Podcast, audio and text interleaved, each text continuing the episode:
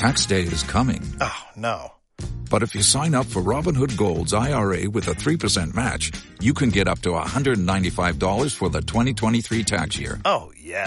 Sign up at Robinhood.com slash boost by tax day to get the biggest contribution match on the market. Subscription fees apply.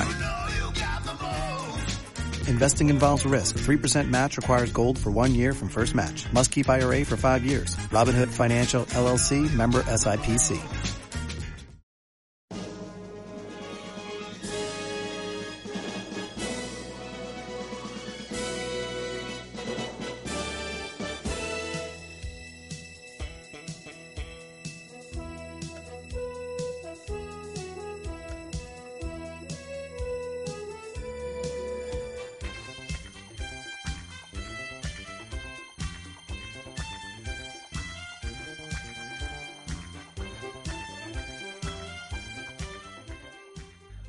Chicos, bienvenidos a Yo Disparé JR, este podcast que pensabais que había dejado de existir, pero sigue aquí. Estamos aquí lo- los mismos de siempre, o sea, un servidor, que soy Pérez Ulajín Ferré, ah, que escribo para La Vanguardia, entre otras cosas, ah, y también estoy aquí con Marina Such del diario de Mr. McGuffin. Hola Marina, y bueno, que es la otra mitad del podcast, mm, ya lo sabéis, todopoderosa, blog de ciencia ficción y etc. exacto. Et- etc, etc, etc, efect- efectivamente, sí. Ese es el resumen. ¿Qué tal estás, Marina?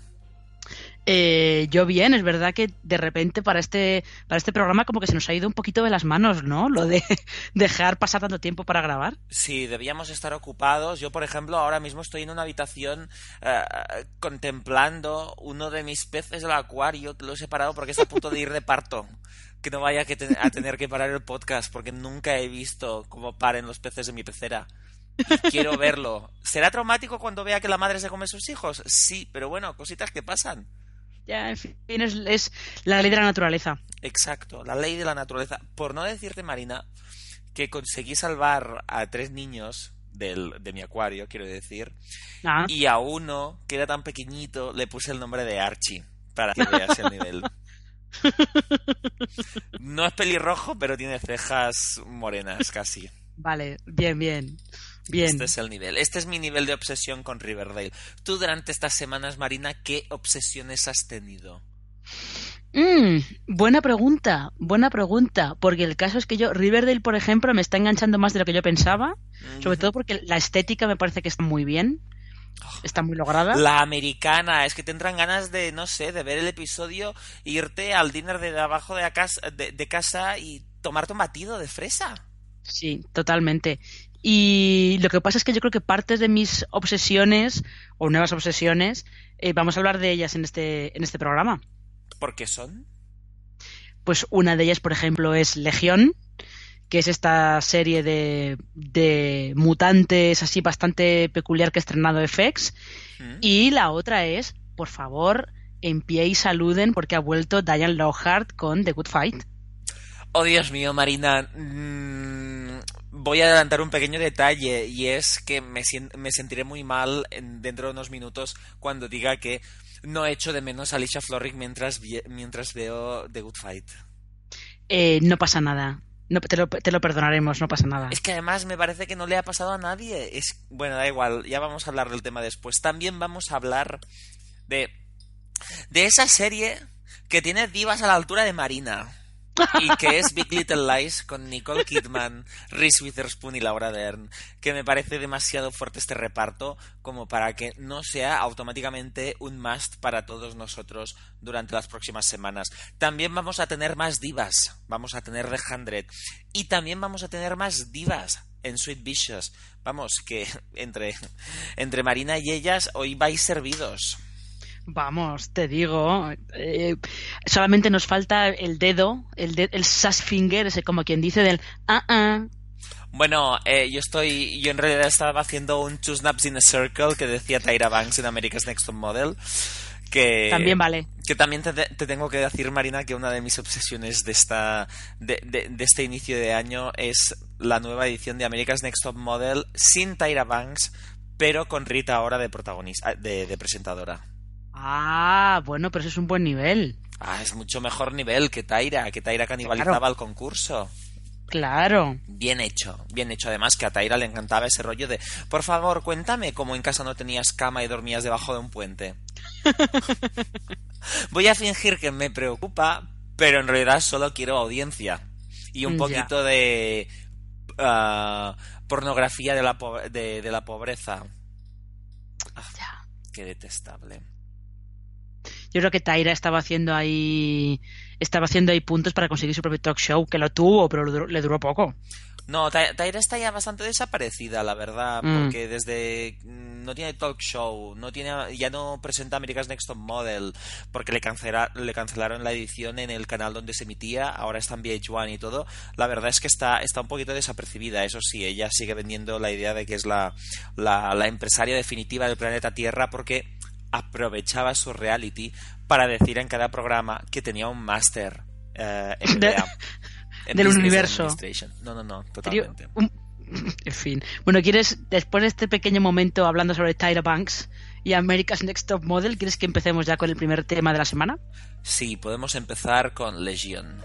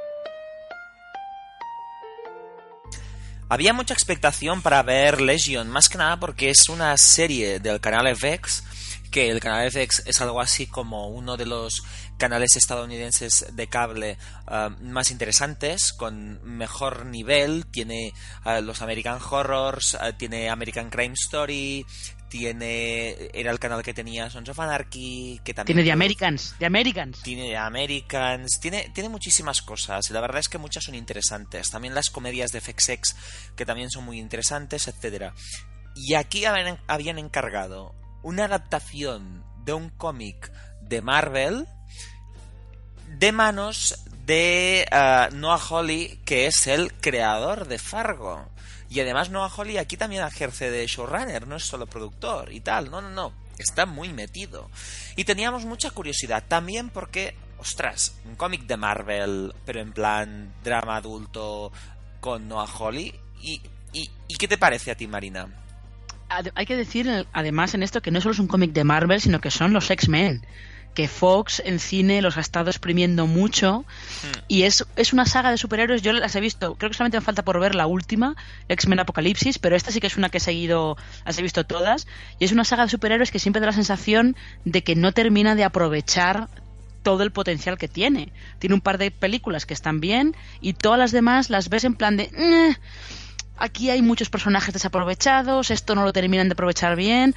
Es como una saga que, nunca, que siempre se queda un poquito a medias, ¿no? Yo con X-Men siempre me pasaba lo mismo, que era que yo esperaba que Anna Paquin tuviera más escenas y nunca Por las ejemplo. tenía y eso me frustraba muchísimo.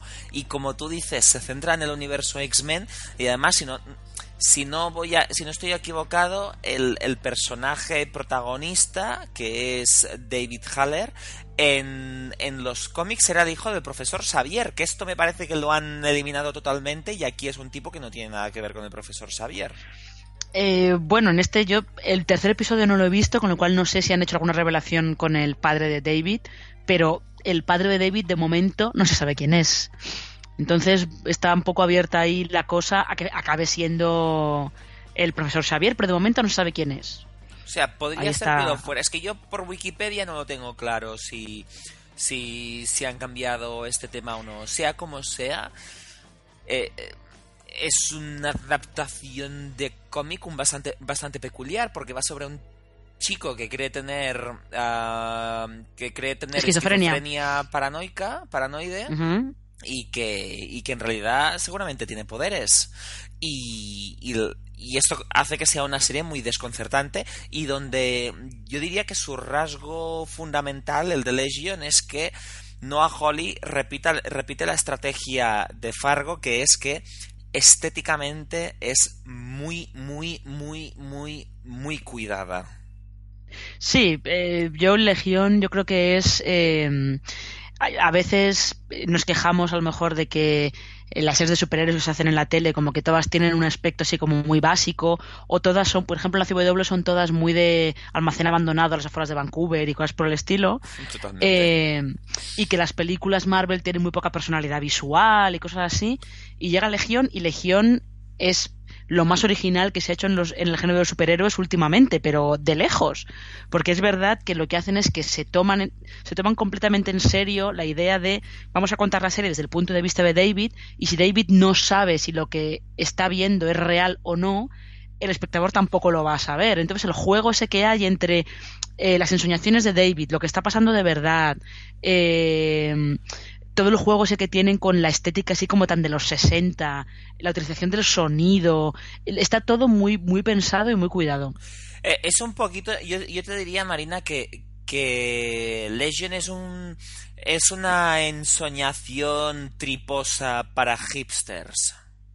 Eh, puede, puede ser, tú date, date, cuenta que Noah Holly dice que su, su principal referencia, eh, lo que es para el look, es la naranja mecánica, la película Naranja Mecánica de Stanley Kubrick.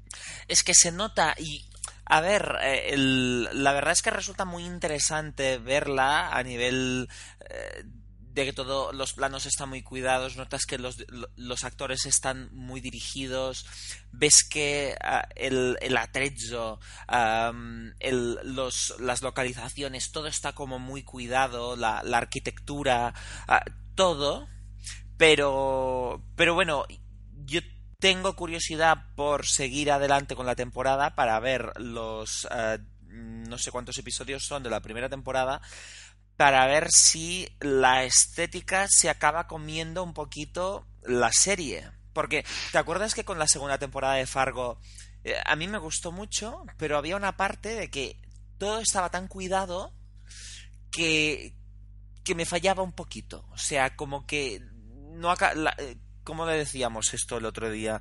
Mmm el resultado era un poquito menos que la suma de las partes. Ah, ya sí.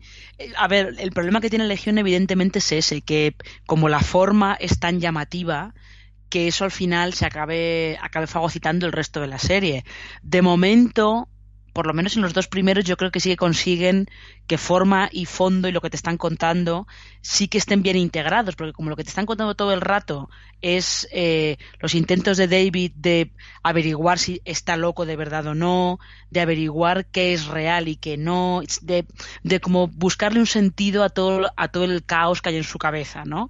Y en ese aspecto yo creo que está todo muy, muy al servicio de hacerte entender cómo es David y cómo percibe él la realidad. Pero es verdad que es un riesgo que puede llegar a un punto en el que la estética se coma un poco todo lo demás.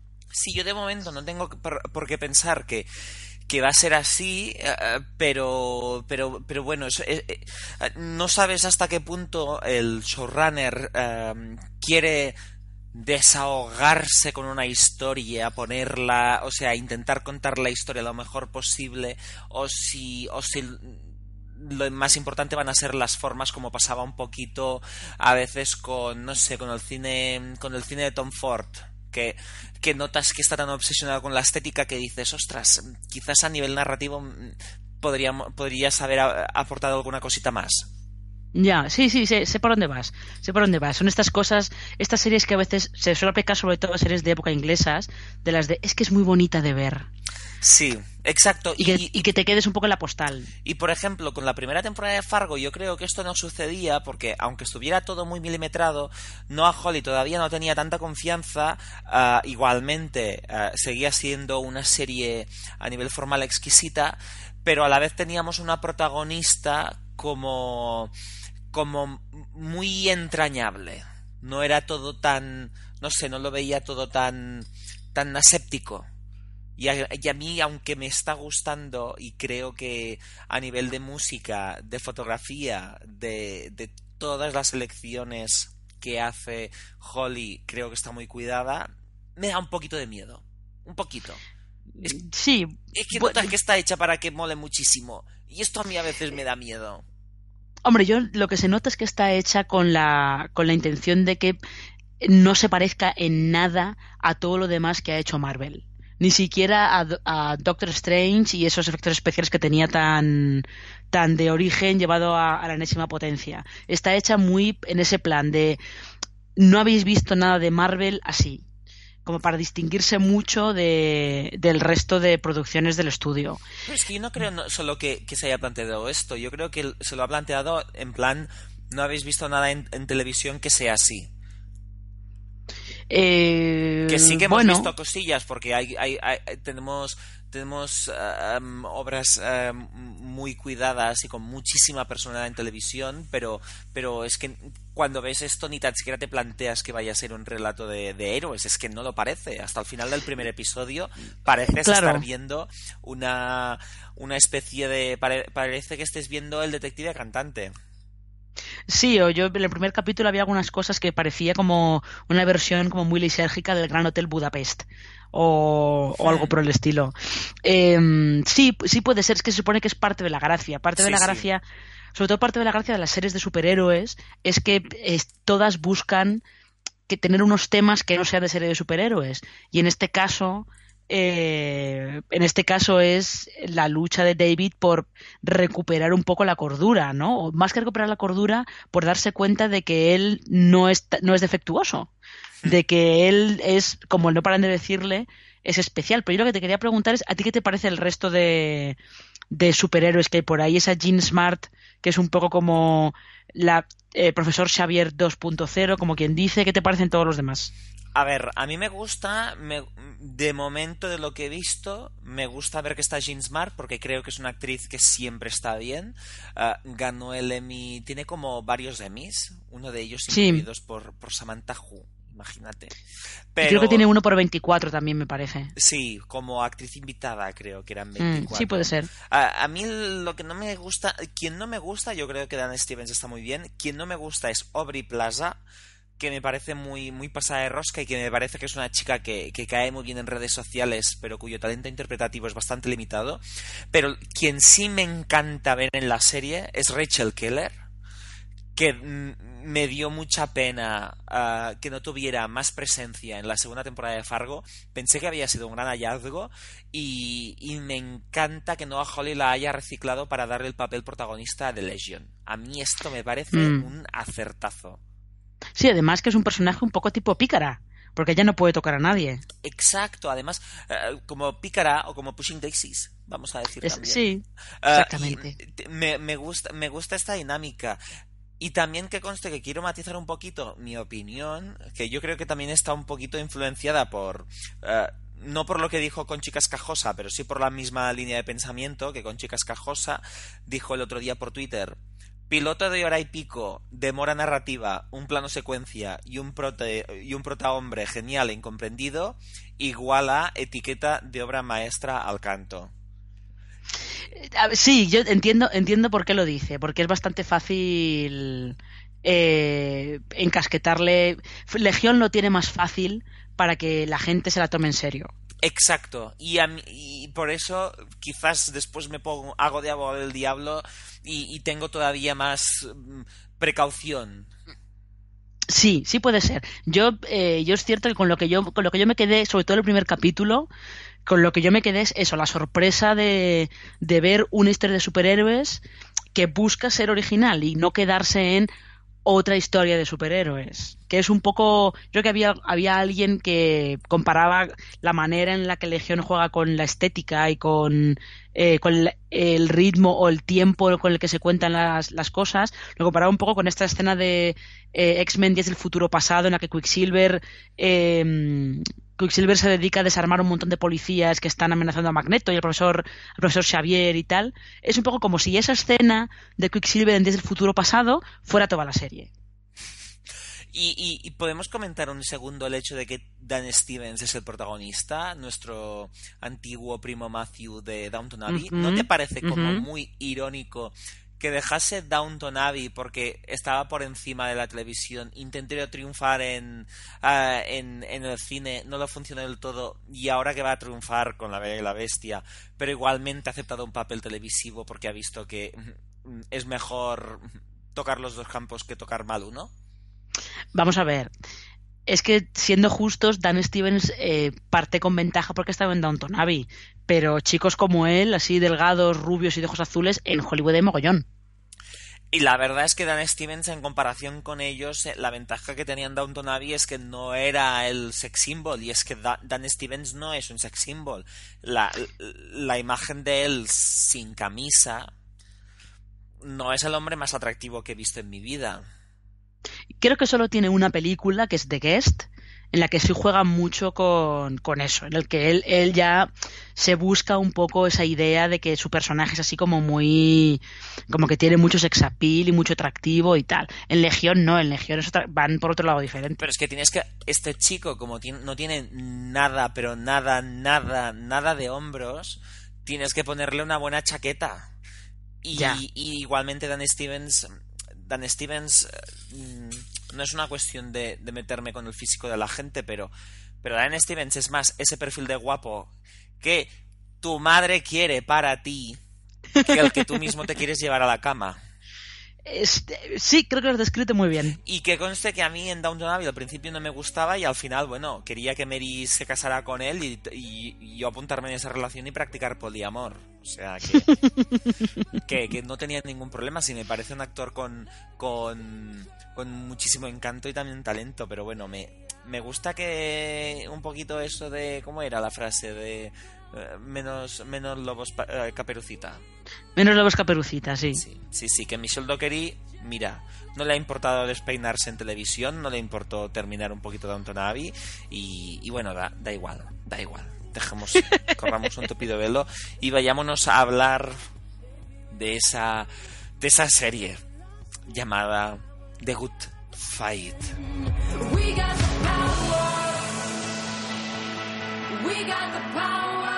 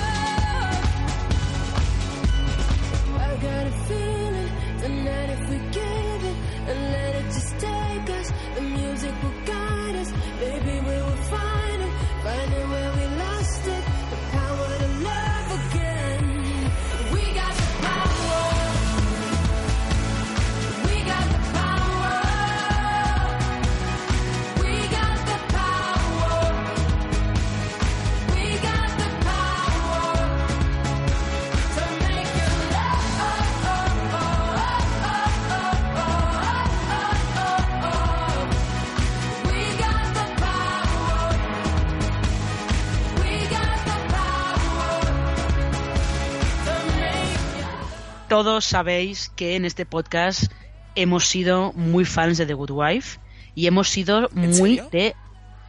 ¿Te, te sorprende? No me digas. No, pero sí, pero si yo solo había pedido que Lisa Florrick fuera mi madre. Pues eso, éramos muy fans, seguimos siendo muy fans de esa serie. Y cuando se anunció, porque se anunció muy poco después de que se terminara, se anunció que iba a haber un spin-off que además iba, a emitirse directamente en CBS All Access, que es el servicio de streaming por suscripción que tiene CBS en Estados Unidos, y que se iba a centrar en Diane Lockhart, estábamos ya súper expectantes esperando ver, ver qué iban a contar los King de Diane Lockhart más allá de del universo de The Good Wife. Por fin lo hemos podido ver. Esa serie se llama The Good Fight. Efectivamente, Diane Lockhart es uno de los centros de la serie, pero lo interesante del caso es que eh, si en The Good Wife Alicia Florrick empezaba la serie eh, recuperándose de un escándalo que atañía a su marido, aquí tenemos a dos personajes que se tienen que recuperarse de otro escándalo que a una, a una la afecta tipo Alicia Florrick con el marido y a la otra que es Diane la afecta porque es una víctima de ese escándalo. Sí, que bueno, la, la protagonista de este escándalo, la que sufre el escándalo es Maya Rindel, que su padre resulta ser como, como un super estafador de... Bueno, Un vamos, Bernie Madoff. Sí, alguien iba a decir un Ordangarín, pero... Pero era un, era un tipo de estafa diferente. Y, y- y- exacto, un tipo de estafa diferente, pero eh, ese parece que va a ir a la cárcel, a diferencia de otros.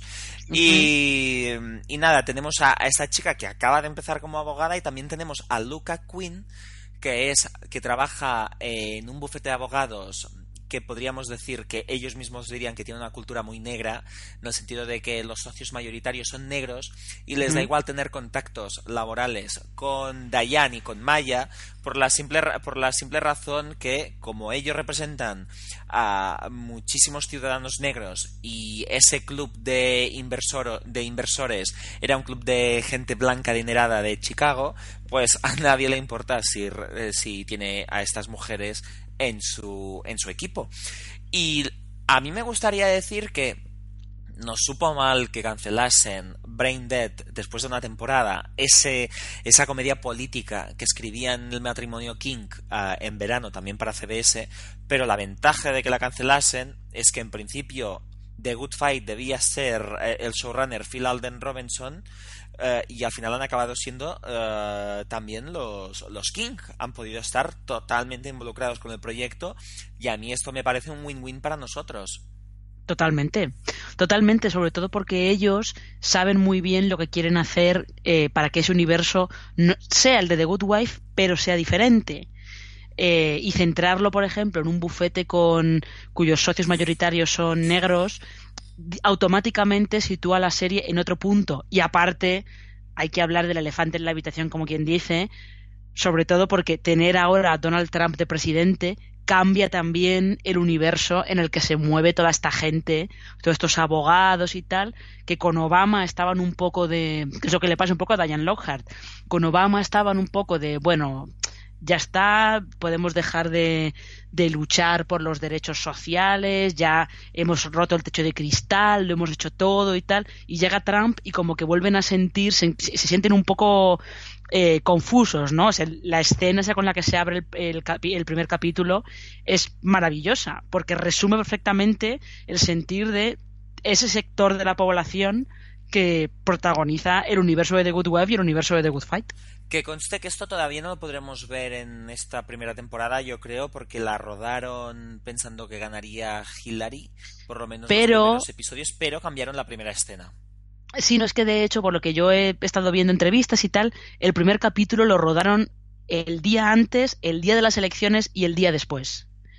Como que ellos ya, rodando el primer episodio, aún no lo sabían tal y cual, pero una vez que rodaron el primer episodio, ya sabían, lógicamente, que había ganado Trump. Entonces sí que al parecer hicieron unos ajustes por aquí y por allá y añadieron esa escena al principio. Sí, porque empezaba en plan, ah, Diane quería retirarse porque ya estaba todo hecho y Hillary era presidenta. Este era el plan Mm. inicial y todo cambió, pero bueno, han sabido, han sabido incorporarlo muy bien.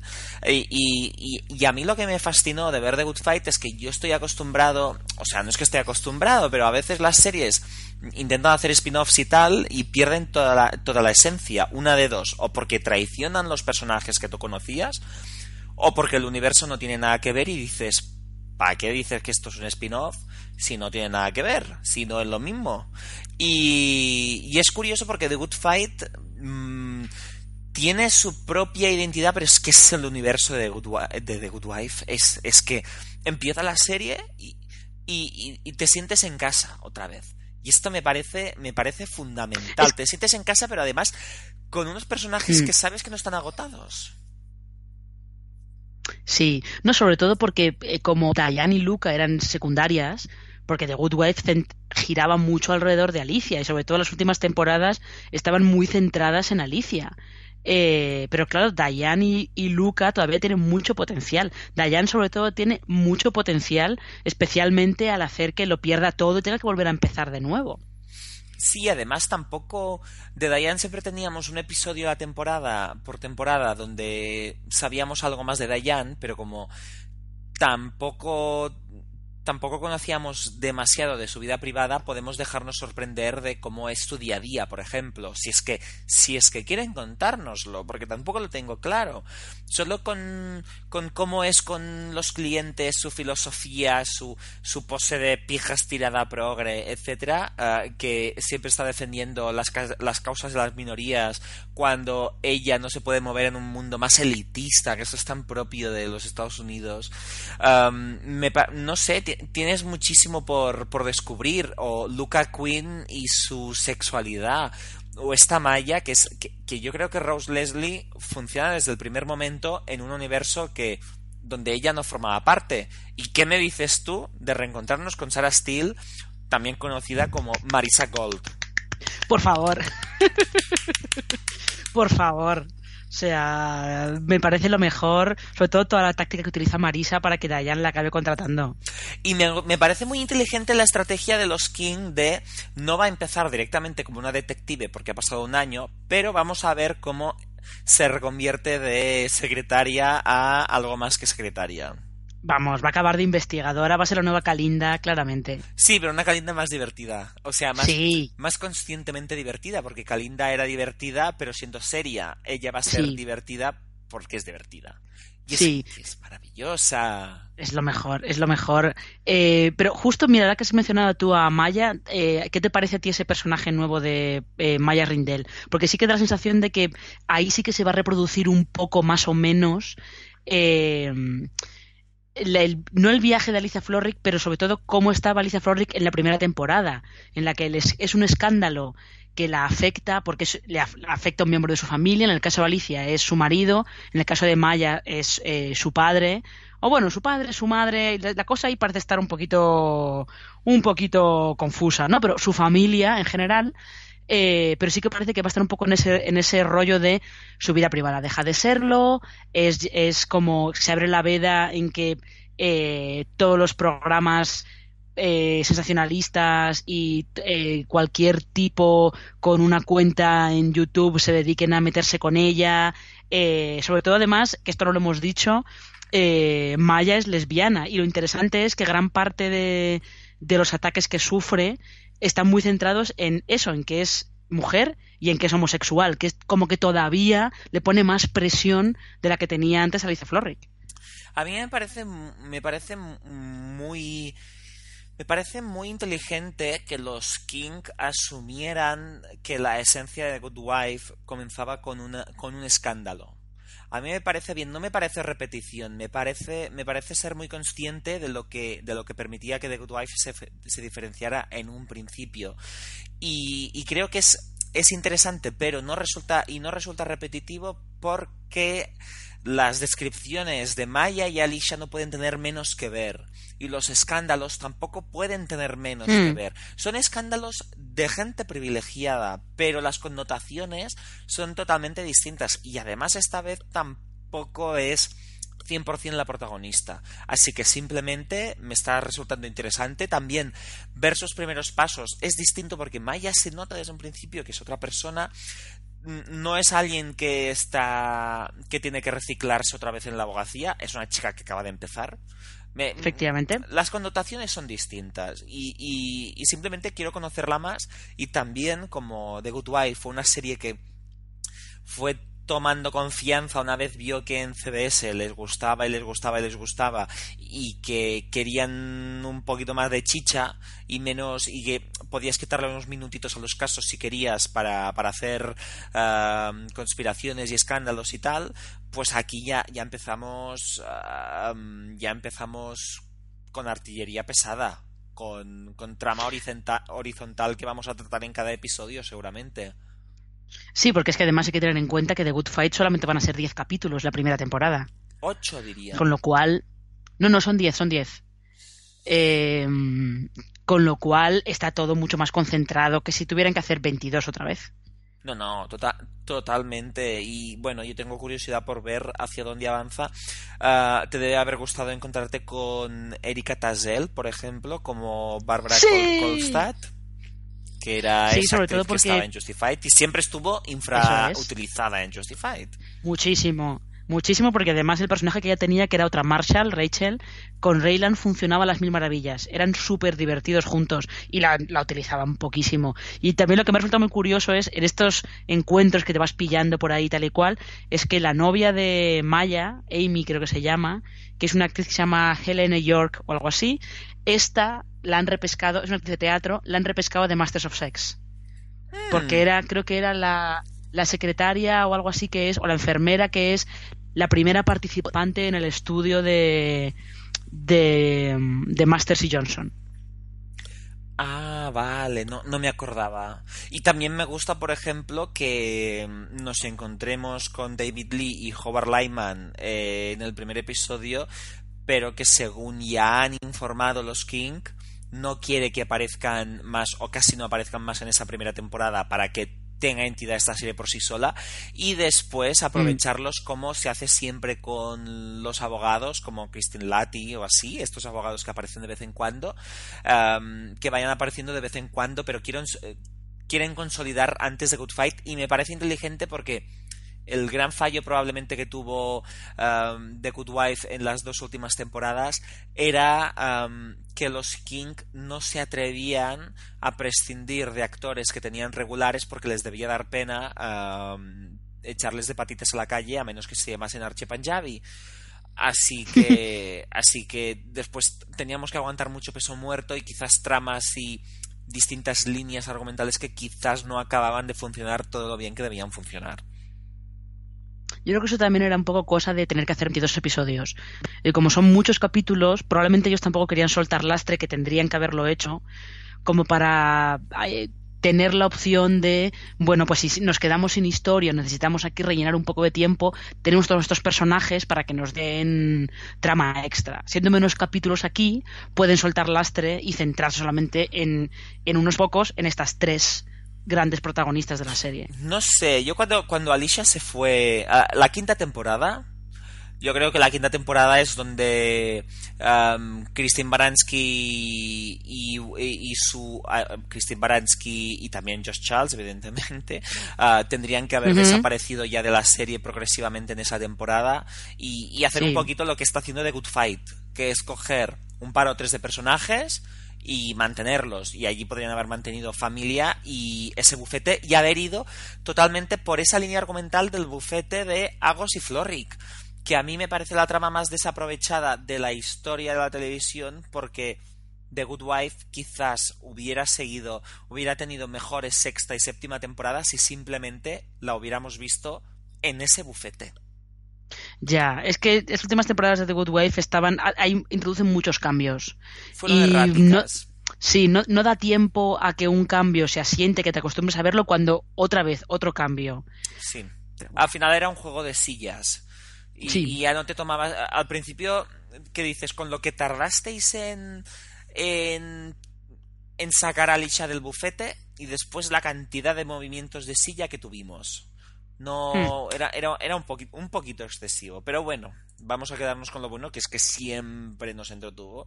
Es de las series mejor interpretadas y la verdad es que yo creo que yo no sé si The Good Fight, eh, The Good Fight nunca llegará a este listón, pero a nivel de interpretado y de entretenido, yo creo que lo va a ser. Que bueno, que de esas series que vas a coger, te vas a permitir esos caprichos de la nevera que sabes que no deberías comer mientras ves la serie, ¿sabes? Pero lo vas a hacer porque vas a decir, joder, esto es placer absoluto. ¿Cómo puedo subir al listón? Sin entrar directamente a tener sexo con alguien mientras la ves, claro. Que después no disfrutarías mucho la serie. Ya, en, ese caso no estaréis prestando mucha atención. Exacto. Eh, ¿Quieres que pasemos al siguiente tema? Ahora que ya eh, como que no podemos, prácticamente no podemos ya darle más elogios a The Good Fight. Bueno, claro, no, estábamos hablando de series bien interpretadas y ahora vamos a hablar de una serie que tiene a Nicole Kidman y a Reese Witherspoon dándolo todo, dándolo todo en Big Little Lies.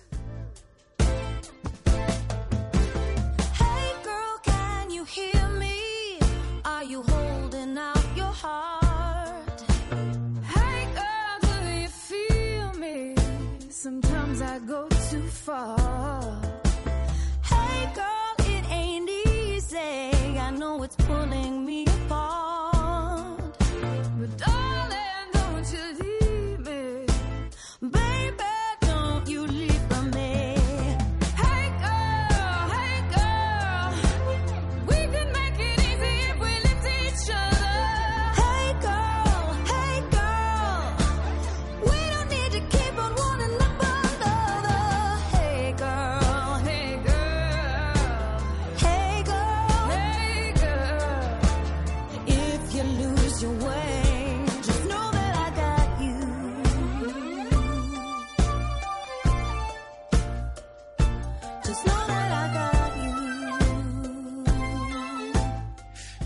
¡Sorpresa! El canal HBO, por primera vez desde hace como millones de años, hace una serie de una hora de duración con protagonistas femeninas. Bueno, desde hace a lo mejor dos años hay que tener en cuenta, esto es miniserie, hay que tener en cuenta Olive Kittredge. En las, en las miniseries HBO funciona de otra manera. Sí, pero eran cuatro episodios. Esta como por lo menos tiene ocho. Ya.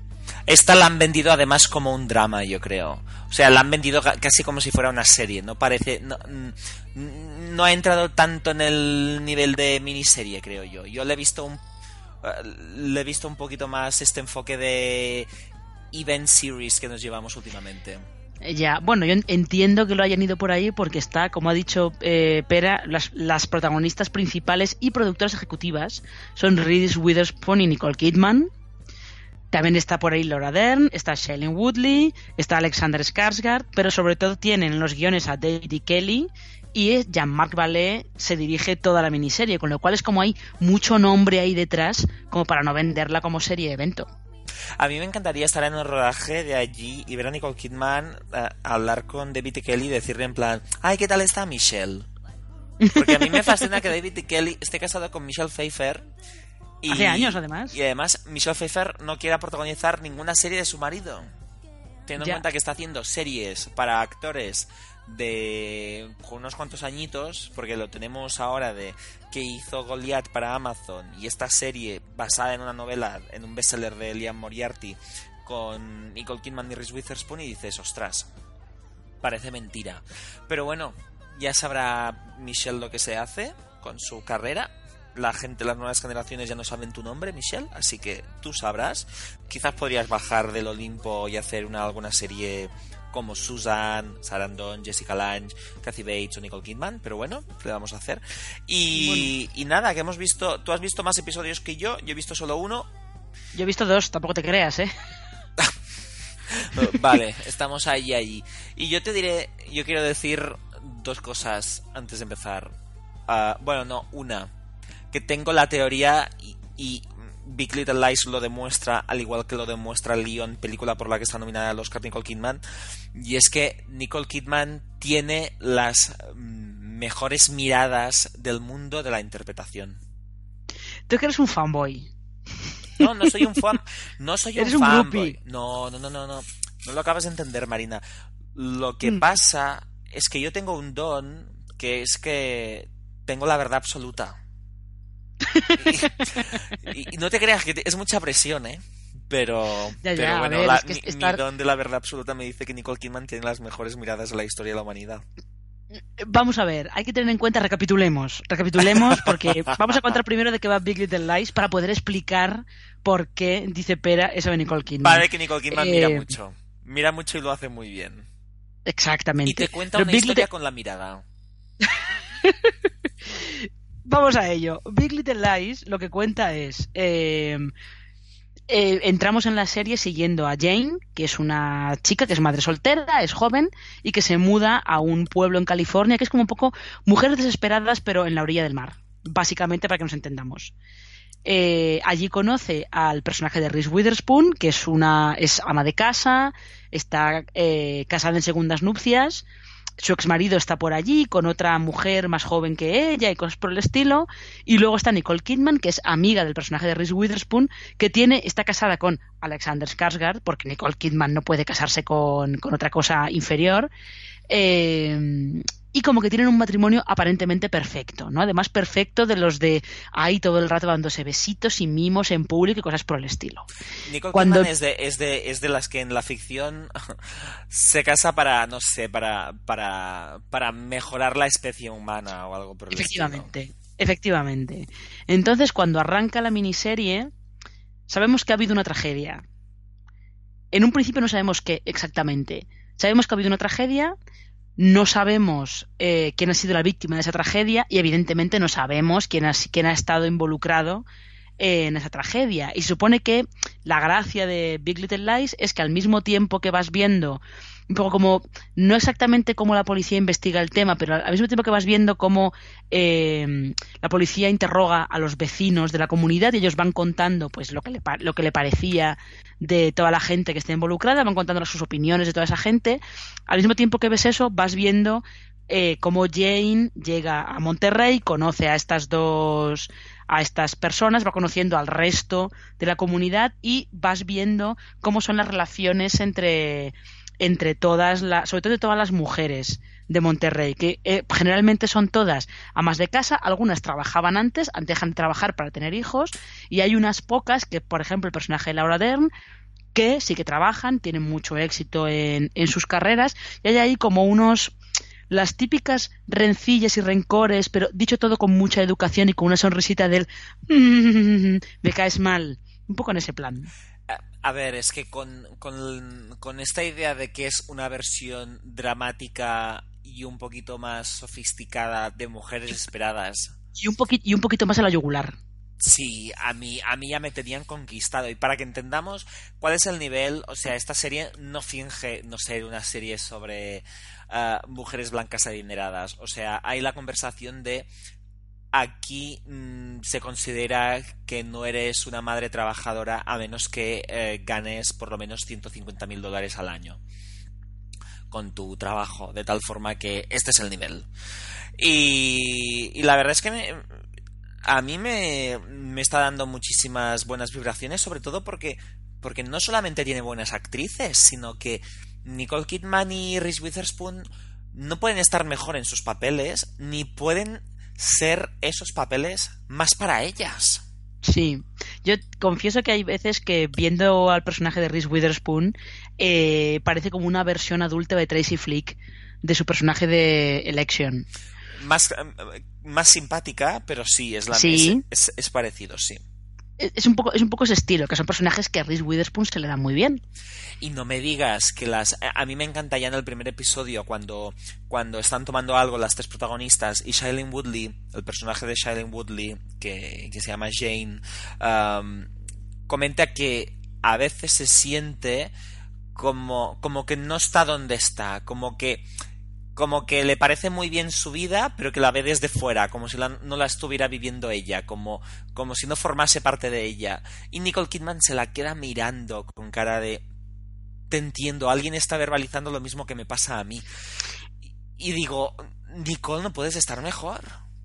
Es que además el personaje de Nicole Kidman empiezas a em- empiezas a ver un poco por debajo de las capas de la cebolla en el siguiente en el segundo episodio. El Sí. segundo episodio se empieza a destapar un poco por qué, por ejemplo, le lanza esa mirada a Jane como de te entiendo perfectamente. Bueno, en el primer episodio ya también intuyes muchas cosas. Sí, sí, el segundo como que se va confirmando un poco, ¿no? El segundo como que empieza a destapar más toda la, toda la fealdad que hay debajo de esas fachadas, así como todo súper estupendo. Es interesante que todas las casas en las que ellas viven, menos Jane, porque la pobre todavía es pobre, eh, las casas en las que viven todas, la, todas estas mujeres tienen unos ventanales de cara Es- al es- mar, así como estupendos y tal, que es como la gran, eh, siempre ha sido como la gran metáfora de, si tú tienes un ventanal así como súper diáfono de cara al mar y tal, es como la fachada perfecta que está ocultando un montón de cosas chungas detrás. Es que además es que es, es arquitectura, es pornografía de ar- architect porn totalmente. Sobre todo la casa de, Nicole Kidman que cuando la ves en su casa con ese marido, con esos niños, en ese balcón que están como eh, en un acantilado, con la cala debajo, con los árboles, con todo, con los ventanales, y dices que esto para ella es un lunes por la mañana mientras se toma el café en casa. Pero ¿qué es esto? Totalmente. Si yo incluso entré en internet para ver Monterrey si existía, y es que existe. Está a 79 millas de, de, de Silicon Valley. Que, que yo intuía que estaba por allí, porque cuando el personaje de Laura Dern dice que ha aceptado un puesto en PayPal, pensé, esto debe estar por, por, por Silicon Valley o algo por el estilo, porque, por- porque no puede ser un sitio tan lujoso y además no parece que sea Los Ángeles. Y joder. Y también te digo, Marina, que la gente no lo está viendo, pero tengo una sonrisa de oreja a oreja porque nunca pensaba que podría hablar de Nicole Kidman en Yo disparé JR. Porque la anterior cosa que hizo para HBO, que era aquella, aquella TV movie que hizo con Clive Owen, que era como de Ernest Hemingway, no me acuerdo. No sé qué, No me acuerdo de- o algo por el Sí, sí, no me acuerdo de qué hacía ella, aquella no la vimos. De hecho, las críticas que tuvo aquello no fueron, bueno, mixtas, tibias, vamos a decirlo así. Eh, The Big Little Lies, yo creo que esto probablemente no nos dare- no veremos si son acertadas o no hasta el final. Pero yo sí que he leído algunos críticos que dicen que las, el, el reparto está muy bien, que la estética está muy bien, pero como que el misterio no acaba de ser todo lo interesante que podría ser. Pero Yo también no sé. he leído que funciona muy bien por las interpretaciones, pero que como thriller no. Pero también te digo una cosa. Tú cuando entras en, en Wikipedia, mm, el género es comedy-drama. Sí. Que tampoco me parece comedia, eso te lo dejo muy claro, pero, pero que no sé hasta qué punto querían ser un thriller. Yo, yo es que a veces pienso que, que, no sé, la gente también se pierde un poquito lo que tiene delante. Yo creo que Big Little Lies eh, te deja muy claro desde el principio que el misterio es un super MacGuffin. um, y, y que lo importante es estar hablando de la maternidad, de. de. De, las, de los mismos problemas de los que hablaba Mujeres Esperadas, que es maternidad, trabajar, no trabajar, am, cómo sentirse sí. valorada siendo mujer, los, la- el doble rasero del feminismo, etcétera, etcétera. Es que yo creo que como que le, le endosaron la etiqueta de thriller un poco por el rollo ese de que hay un misterio que se va desvelando toda la temporada y porque es verdad que en alguna, en alguna cosa eh, hubo quien lo comparaba con Perdida. Entonces, bueno, porque las mujeres de Monterrey pueden ser un, pueden ser un poquito esta Amazing Amy de Perdida y tal. Bueno, Bueno, y porque, con- y porque las imágenes del tráiler te daban a entrever este misterio, yo creo que también es un poquito para, para captar un público y no decirles, mira, es mujeres esperadas, pero en plan un Sí. poquito más serio. Pero, y te, y te diré, Marina, que me gusta el trabajo de Jean-Marc Ballet, que no me había gustado en, en Dallas Buyers Club, aunque hubiera estado nominado al Oscar, y que creo que aquí consigue, consigue hacer eso que le encanta a él, que es utilizar mucho el sonido en el montaje mm, pero, pero sin agobiarte como hacían a las Bayers Club que te dejaba sordo cada vez que Matthew McConaughey se encontraba mal. ya. Y no sé, me, me- me- mm, bueno, nada, que, que- la verdad es que apunta maneras y es en plan The Good Fight y Big Little Lies son esas dos series que, que yo sé que los guionistas crearon pensando en mí. Yo, antes de que pasemos al último tema, lo único que voy a decir de, más de Big Little Lies es que a me interesa más el secreto que guarda Jane, el misterio que puede tener Jane, aunque creo que más o menos se puede, se puede adivinar por dónde va, pero me interesa más eso que qué es lo que pasa en el arranque de la serie, el misterio nominal de la serie. A, a mí, a mí es que lo que me pasa con Big Little Lies es que...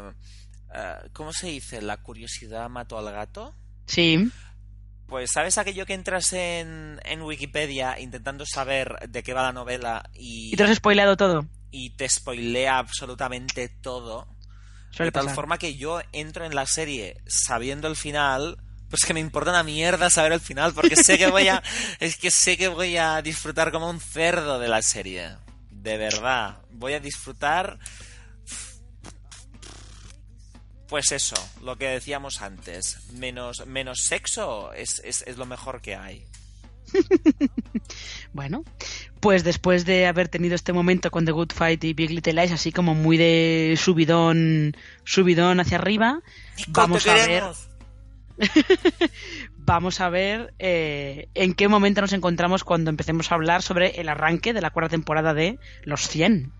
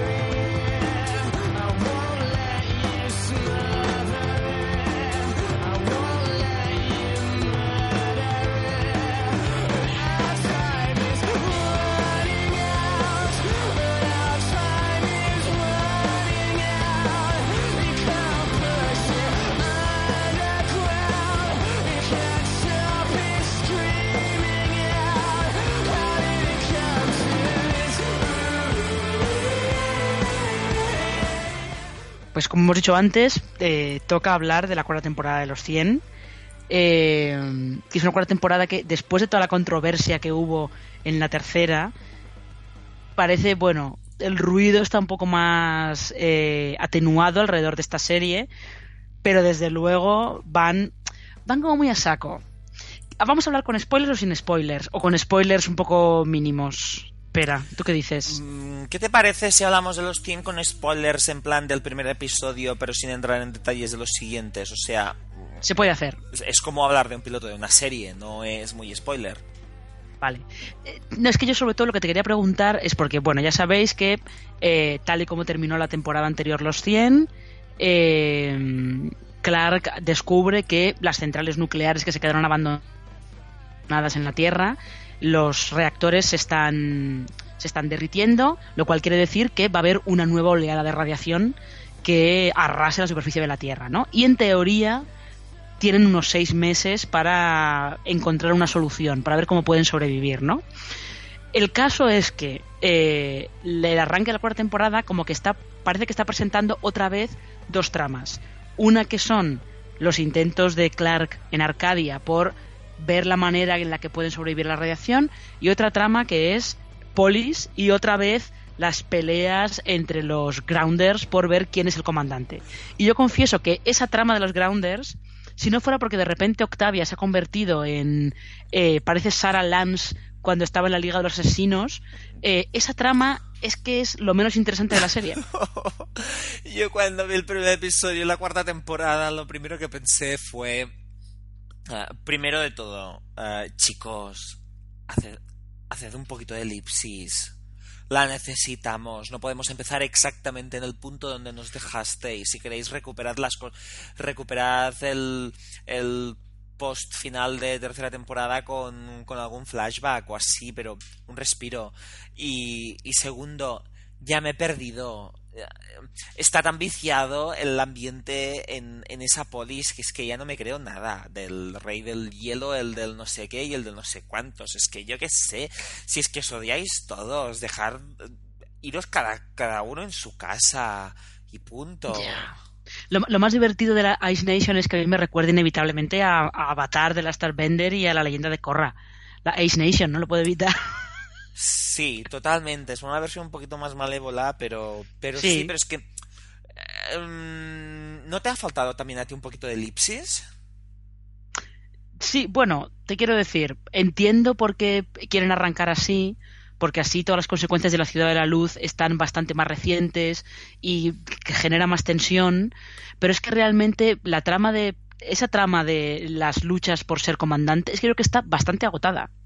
Sí, es, es- es eso, está, está agotada y cuando empieza la temporada dices, es que ya no me acuerdo por qué ah, ahora estáis teniendo estos problemas, pero es que además no me importa porque ya lo he visto. Me encuentro Claro. un, poquito, un, Yo- un poquito en ese punto y también hay que decir que en, en The Hundred Jason Rottenberg siempre ha tenido un problema y es que odia que pase el tiempo, pero le encanta que pasen muchas cosas, de tal forma que ah, siempre nos encontramos en ese punto de ah, para ellos han pasado cuatro días, pero emocionalmente han pasado seis meses para cada personaje. Y, y dices, en serio, Jason Rottenberg, cuando tienes la posibilidad entre temporada y temporada de que pasen y que sean dos meses, aprovechala. Hombre, lo hizo al principio de la tercera, que pasaron como tres meses o algo por el estilo. Pasaron, pasaron dos semanas y Bellamy ya estaba traumatizado por una novia que no sabíamos ni que existía.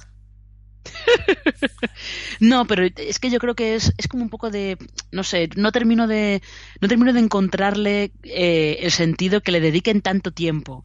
Yo entiendo que le dediquen tiempo porque es la, son eh, los otros pueblos que están viviendo en la tierra con, con eh, la gente de Arcadia eh, y entiendo que es importante porque no se fían de la Sky Crew, no se fían de ellos, los, se los quieren cargar y cosas por el estilo pero yo creo que puedes perfectamente sacarlos al principio, centrarte luego, que es lo interesante, en ver cómo esta gente está buscando la manera de sobrevivir y sacarlos como un poquito, pero no hace falta que los veamos en todos los capítulos, porque yo creo que no hay tanta chicha ahí como para, para aprovecharlo en todos los episodios. Además que tenéis un objetivo enorme, ah, podéis siempre descubrir nuevas partes de ese mundo y tampoco tenéis tantos episodios por temporada, ni un metraje de episodios tan largo como para que como para que podáis prescindir de algunos actores que además tampoco los tenéis en nómina con en plan eh, en plan a, sueldo fijo. O sea, dices, ostras, estáis perdiendo es- esta oportunidad.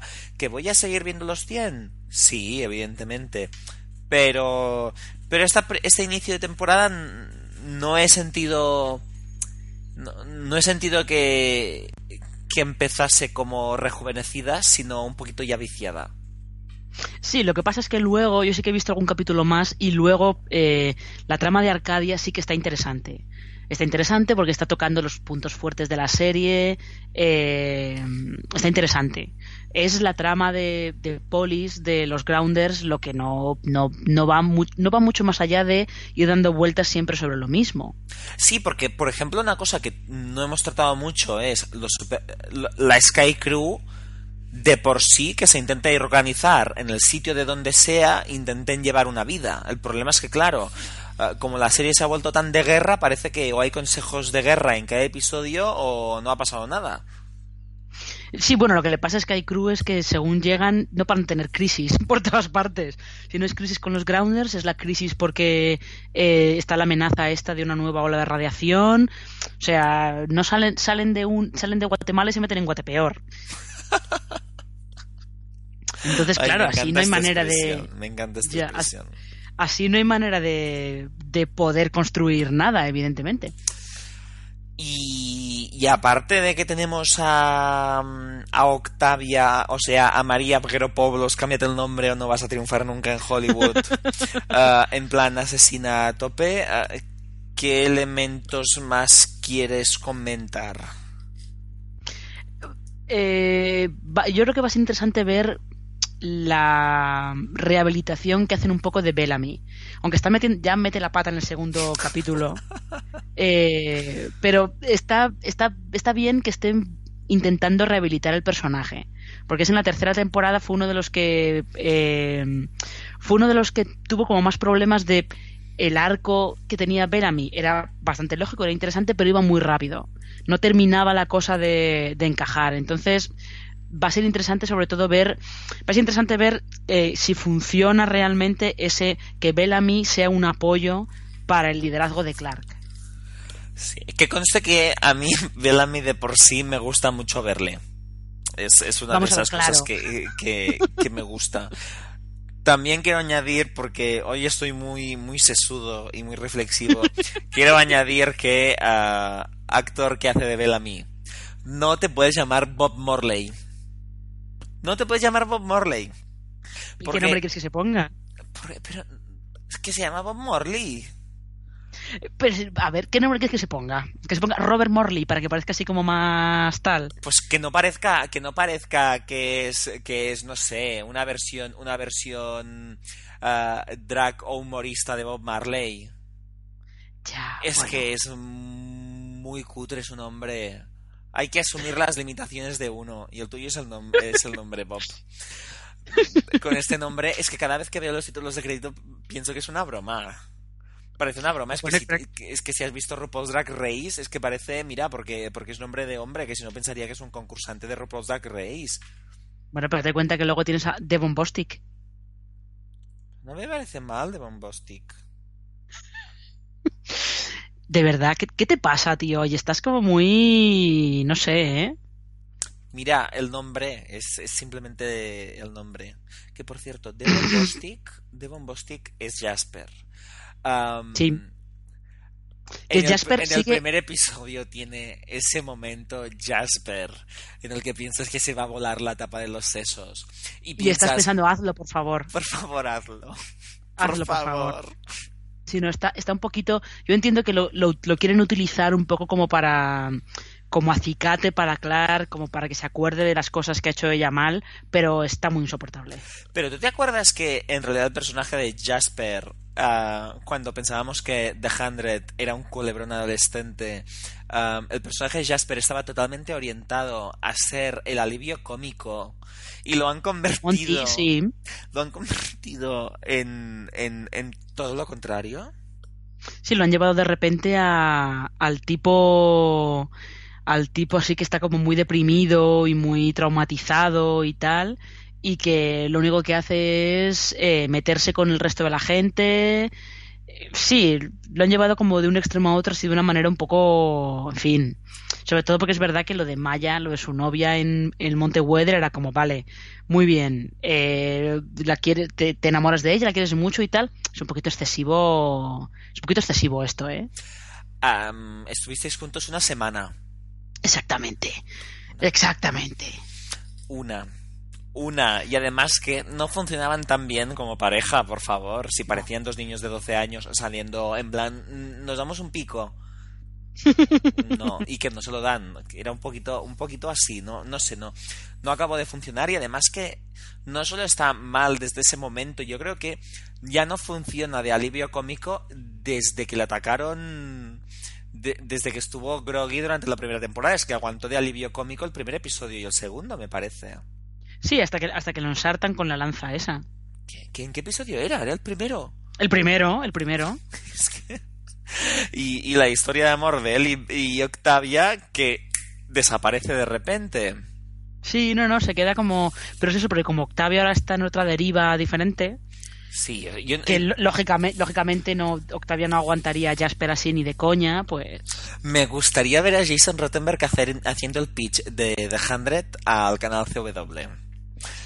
Porque cuando ves lo que han hecho con todo lo que esperábamos que harían, con Finn, que ya no está, Octavia tenía que ser la tía buena que del que estuviera enamorado Jasper, Jasper tenía que ser el alivio cómico, la protagonista ha acabado siendo bisexual, o sea, me encantaría ver el pitch, porque creo que les, creo que les metió una que no se lo puede ni creer. en fin, pues sí. En fin. Pero bueno, ¿tú quieres comentar algo más de los 100 o esperamos, hablamos de ella otra vez cuando se acabe la temporada? Que ahí sí que parece que vamos a volver a tener la- el clásico esquema de los 100 de ir de menos a más. Ah, no, pensaba que ibas a decir el clásico esquema de los 100 de vamos a sufrir hasta el último momento por si renueva por otra temporada o no. Eh, yo creo que los 100 está, está, está en un punto de... Se acabará probablemente cuando... O sea, no la van a cancelar así en plan de... Esta temporada será la última. Sino que harán un aviso de la próxima temporada será la última y tal. Para que tenga un cierre. Un cierre así eh, definitivo. Sí, toda la aunque historia. sea una temporada de seis episodios, como hicieron con Sí. Chiquita, pero que hagan algo, Sí. algo decente. Pero sí, ya, Yo creo ya- que sí. ya hablaremos más adelante de, de los 100 y ahora nos podemos ir al último tema, que es que queríamos comentar ese final de Sweet Vicious. We are survivors.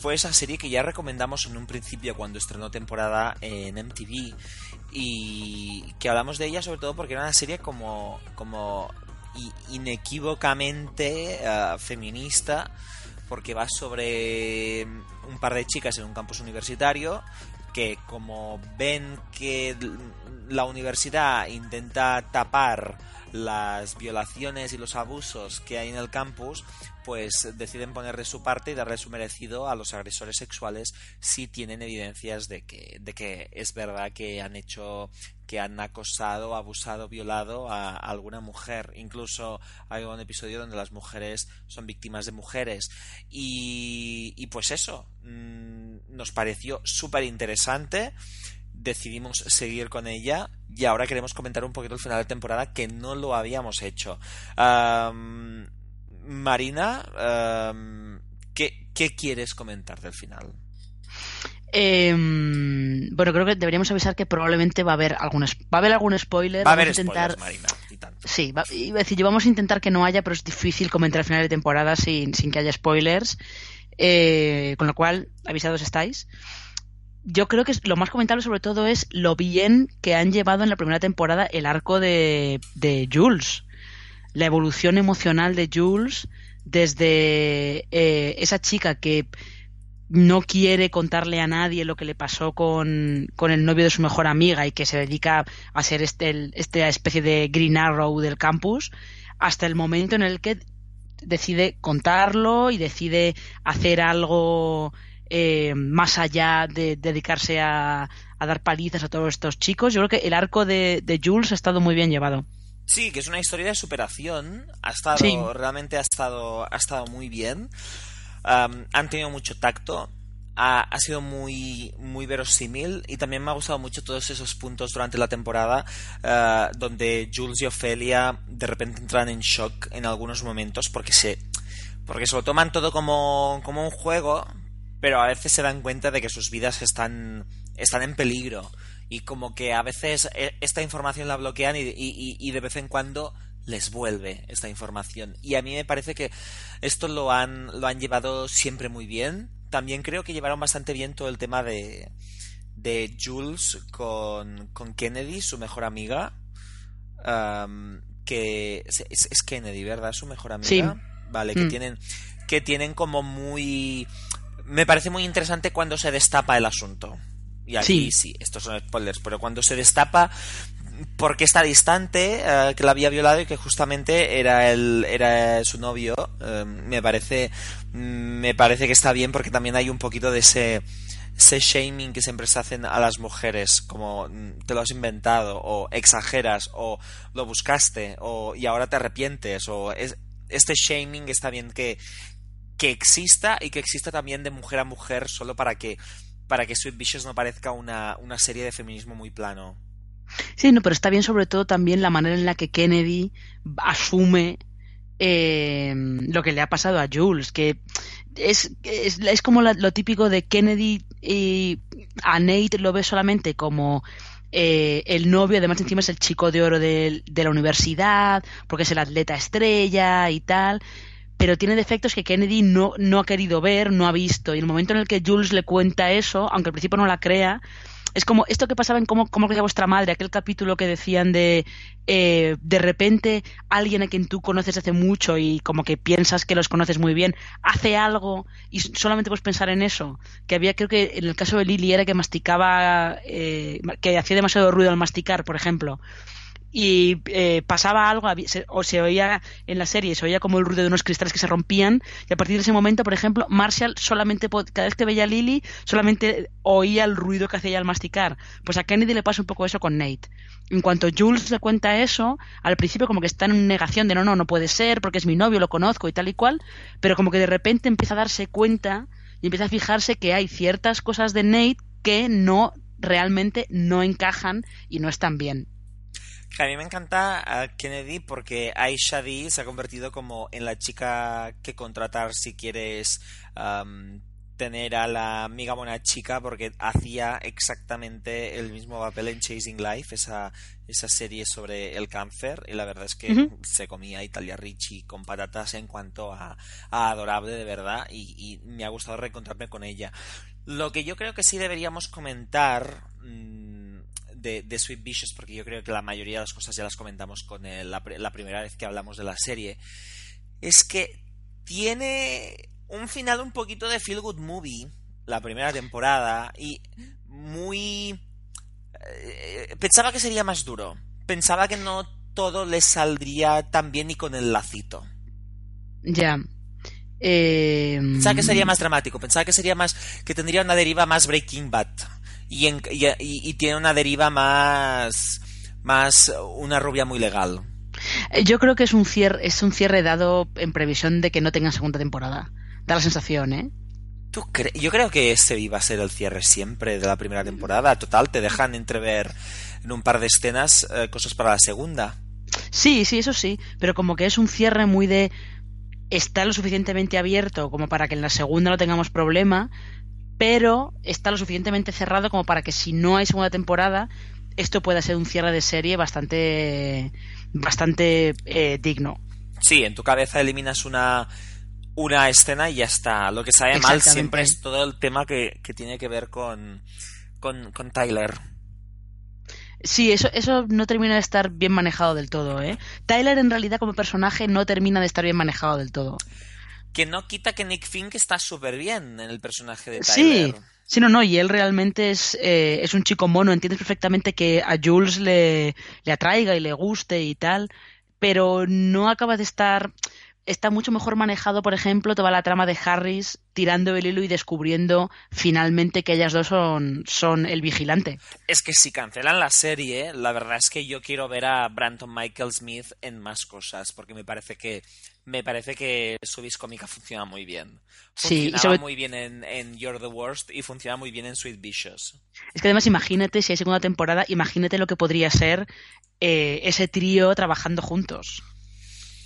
Es que además esta es una serie eh, de esas que quieres que se vaya enterado, enterando cada vez más gente del tema porque sabes que el equipo que puede salir puede ser muy divertido. El problema Mm. de hacer estos equipos es que una vez hay demasiada gente y ya no hay personajes fuera, pues el conflicto dramático puede apagarse y no puede ser que los guionistas no sepan por dónde salirse, pero ostras, las dinámicas, las dinámicas se favorecen muchísimo y en el caso de Sweet Vicious la verdad es que las relaciones entre los personajes eran absolutamente eran muy divertidas. Sí, sí, sí, eran, es, es lo, lo más destacado que tenía la serie, era eso, aparte de que han llevado muy bien toda la historia de, eh, pues toda la polémica de las violaciones en los campos universitarios y toda el- la historia de Jules lo han llevado, lo han llevado muy bien, sobre, han conseguido crear eso, unos personajes que estaban muy bien y unas dinámicas entre ellas que est- estaban muy logradas. Sí, y ostras, era muy difícil hacer una, una comedia negra con tramas dramáticas, am, con acción en un canal como MTV, ser tan feminista, am, además no tomarte a la ligera los temas que estás tratando. Ostras, hacer todo esto era muy difícil en una serie. Yo creo que, que han conseguido tener una serie que, que es un notable, pero que dentro del, del género juvenil y teniendo en cuenta las circunstancias y temáticas es, es un sobresaliente también. Sí, sí, yo creo además que es, es muy recomendable, merece mucho la pena. Parece como que eh, ha habido bastante gente, como que no sé si el tema o la cadena o qué, como que les ha, les ha echado para atrás. Y realmente yo creo que ha sido de lo más recomendable de esta temporada. Y esa es una de esas series que, como decimos a veces, es, es necesaria. Sí, O sea, es. Mira, es, es mucho más floja, pero es como Grace and Frankie. Grace and Frankie de Netflix. Ostras, es necesaria porque si ellos no hablan de que. Si no hay una serie. ¿Para qué vamos a cancelar una serie que habla de envejecer cuando no hay series que vayan sobre el tema? Hay series que son, que, que son necesarias, eh, podrían ser mejores, sí, pero en el caso de justamente de Sweet Vicious, es que está muy bien. sí, Es que está muy bien. Y a ver qué, qué pasa también con, con Taylor Dirden, que es, eh, que es la hija de... Es, ay, sí, es la ella, Taylor Dirden es la hija de Brian de Cranston. Brian Cranston, eso es. A ver si puede ir tirando hilos, porque la verdad es que estaba, es que estaba también muy bien en, todos los personajes estaban muy bien en sus papeles. Sí, estaban, estaban todos muy bien, así que bueno, esperemos a ver qué pasa con ella. Las audiencias han sido malas Malísimas. y MTV de las tres series que tenían nuevas este año ha cancelado las otras dos. De Sweet Vicious no se sabe nada aún. Entonces, bueno, veremos a ver. Pero es que MTV está muy mal a nivel de ficción. No por lo, Está fatal. Por, lo que produ- por lo que producen necesariamente, sino porque no les funciona nada. Nada, no, Ahora no, que nada, se nada. les vaya Team Wolf, que era lo poco que les funcionaba y cada vez estaba peor. Es que la los jóvenes no ven series en directo. No. Y sobre todo No. ellos que realmente tienen un canal muy visto por gente joven. Porque la CW te sorprende la gente mayor que ve de Flash. Pero es que sí, es, pero es que además lo que les lo que les pasa es que eh, están les funcionan bien los realities, los tres chuscos estos tipo Teen Mom y cosas por el estilo, y en la ficción es cierto, lo único que les ha funcionado es eh, Teen Wolf y Awkward. Ya está. Sí, y Awkward funcionó, eh, funcionaba a rachas, ¿eh? También, Sí. porque tampoco era para, para tirar cohetes. A ver, a ver qué pasa con ella. Yo le de- les deseo todo lo mejor a Ofelia y a Jules. Y, y bueno, Marina, ya estamos para esta semana, ¿no? Eh, pues yo creo que sí. Pues eso, que nos escuchamos aquí en Yo Disparé a JR.